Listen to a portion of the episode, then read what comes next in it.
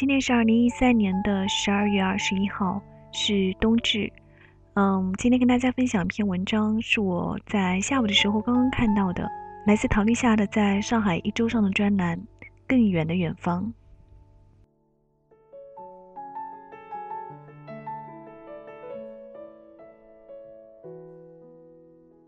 我们生活的这个星球上有很多优秀的白领、律师、银行家，但不再会有领取赏金的植物猎人、发现新大陆的探险家、孤注一掷的掘金者，甚至没有挂牌营业的驱魔人。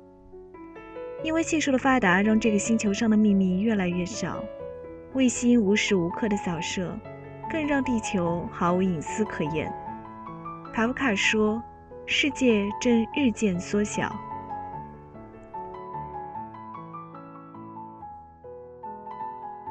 好在还有茫茫宇宙，这个无限的概念大到可以容纳人类不断膨胀的好奇心。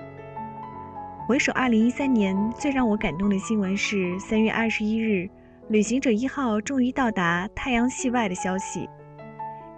1977年9月4日，自美国佛罗里达发射，从此开始他探测外太空的使命。NASA 的记录显示，在过去这四十年里。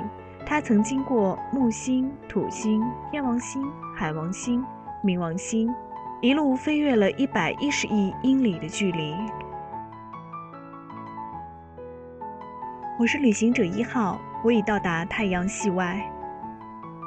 这或许是他骄傲的宣告，也是对地球最后的致意，因为没有人知道在太阳系外的旅行者一号能否继续获得能源，但他做到了。去往无限的远方，去探索无限的可能。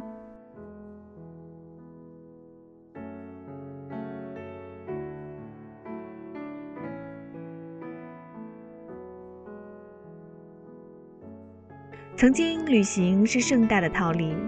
少年时代，我在卧室的墙上画满盘旋的燕子，这样在梦里也许能听见翅膀的声音以及自由。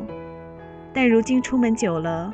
会在异国他乡的半夜想起上海住处的冰箱里还剩下的半瓶香草可乐。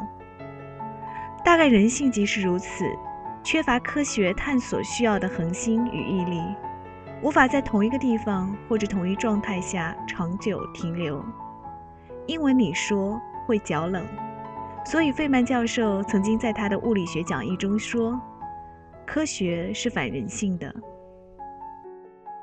人脚冷的时候会无聊，无聊后就会做各种各样奇怪的事情。比如说，电视里总是在播明星们的八卦，还有些人类则对外星人的事情穷追不舍。一九七六年的时候，也就是旅行者一号出发探索外太空的一年前，丁肇中带着父亲出席诺贝尔颁奖典礼。丁肇中记得那天，他父亲问他说：“你在想什么？”他答。我在想，宇宙这么大，别的星球上会不会有生命？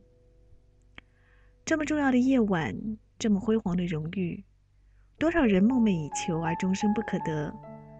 但他记挂的依旧是别的世界，因为基本粒子的发现，只是他探索宇宙奥义的开始。